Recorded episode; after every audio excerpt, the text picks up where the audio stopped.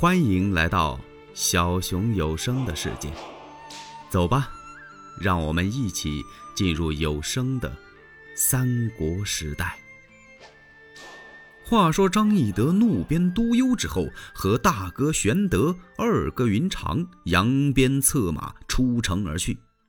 他们弟兄三人上哪儿去了呢？投奔代州刘辉去了。这刘辉一见玄德乃皇室宗亲，就把三人给藏起来了。单说这督邮啊，这督邮被打的是皮开肉绽呢，已经昏过去了。等他缓过来醒来的时候，他手底下的天使军跑回来几个，急忙把这些看热闹的百姓给驱开，这才把督邮给救了下来。哎呦，哎呦！督邮强打着精神，睁开了双眼。那那姓张的哪儿去了？大人，您您想他呀？啊不，我怕他再来，给给我抓抓住他呀！那上哪儿抓去啊？手底的天使军就问他：“大人呐，咱们是回定州啊，还是在安喜县这儿待着呀？”督邮一听。哪儿也不待了，赶快回朝啊！这家伙不是张让的亲信吗？他回去这么一说啊，张让只说了一句话：“画影图形，捉拿这三人就是了。”完了，这是怎么回事啊？感情这朝里边这些日子正乱着嘞。灵帝现在身染重病，卧床不起呀。他自己知道将不久于人世，那么他要办的第一件大事呢，就是得立太子继承皇位。这事儿啊，就乱在这儿上了。哎呦，如今朝里边出现两派，这两派都什么人呢？一方面呢，是以何太后和大国舅何进为一派，那一派呢？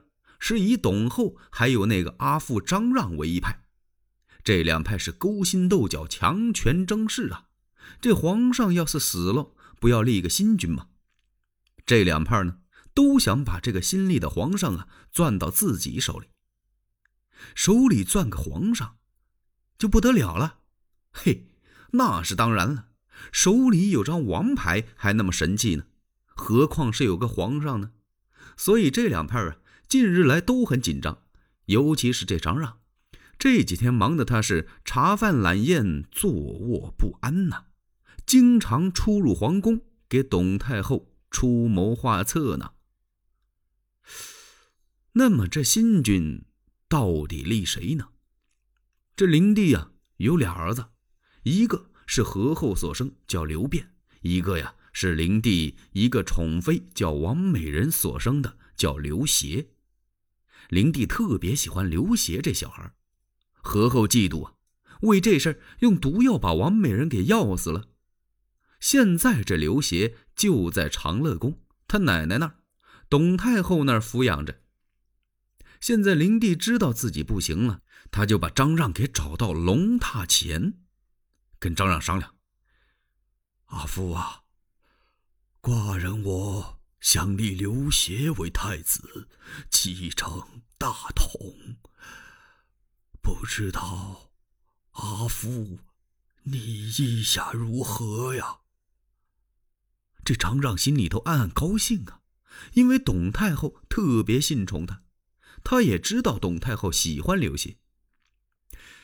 真要是刘协登基坐殿，那么这些朝政大权还得在张让等人的手里。哎呀，万岁！您想的太好了，可有一样啊，您想要立太子刘协，得先办一件事情。这灵帝就问他呀：“我得办个什么事儿啊？”您得先把何皇后的哥哥大国舅千岁何进杀了，不然的话。酒后必成大患。那当然了，人家的外甥没当上皇上，立了别人，他这做舅舅的心里能痛快吗？嗯，灵帝点了点头。哦，阿父，你先退下，容朕思之。合着他算同意张让这个主意了。还没等灵帝下手除何进呢，也不知怎的就走漏风声了。何进知道了，他当即派袁绍、袁本初率领五千御林军，由自己带领包围了皇宫。灵帝正在病榻上，一听这个消息，打心里往外这么一着急呀，当时就驾崩了。皇帝死叫崩，何进。把天子的尸体收敛起来之后，就在棺木前立了太子刘辩登基即位。那么何后呢？就是皇太后了。这位大国舅何进，自然而然的就是朝里的大将军，所有的军权都掌握在他一人的手里。兄妹两人呢，这权势是越来越大呀。董太后心中十分不悦。就把张让给找到自己的长乐宫前，跟张让商量说：“何进兄妹他们是什么出身呢？那屠沽小人呢？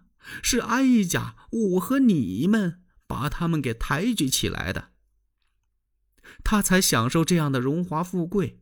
如今他们兄妹两人大权在握，朝内朝外有他们很多心腹，如此飞扬跋扈，哀家。”我该怎么办呢？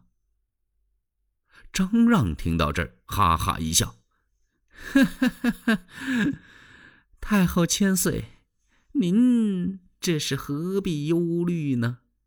天子年幼，当每次天子临朝的时候，您可以前去垂帘听政。再者，朝内朝外有些个什么事儿，请千岁您就把这个事儿交给我们去办。张让，他是很明显了，他要权呢。你把权力给我，我帮着你，一点一点，咱们把这权呢再弄回来。董太后一听，此计甚妙啊！从此，天子刘辩一临朝。这董太后就垂帘听政。董太后这一垂帘听政啊，首先加封刘协为陈留王，合着张让又参了政。何太后一看就明白了，这是要把朝内朝外的大权全都揽过去啊！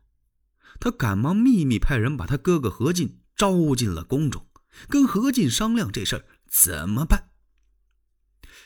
何进这么一听说。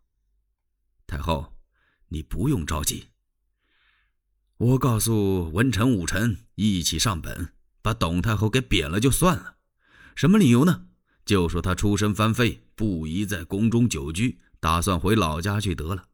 或者另外给她找几个地儿，让她在那儿待一待，不就完了吗？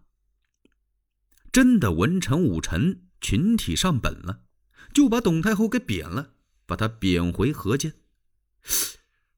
这走到半路上，还没等到地方呢，董太后得了个暴病，给死了。真的暴病死的？不是，是何进秘密派人用鸩酒把董太后给震死的。这何进震死董太后之后，张让知道了，他就把风啊给放出来了，说何进把董太后亲自给震死了。这一传十，十传百，整个京师都知道了。何进就受不了了，他要把张让给杀了。欲知后事如何，且听下回分解。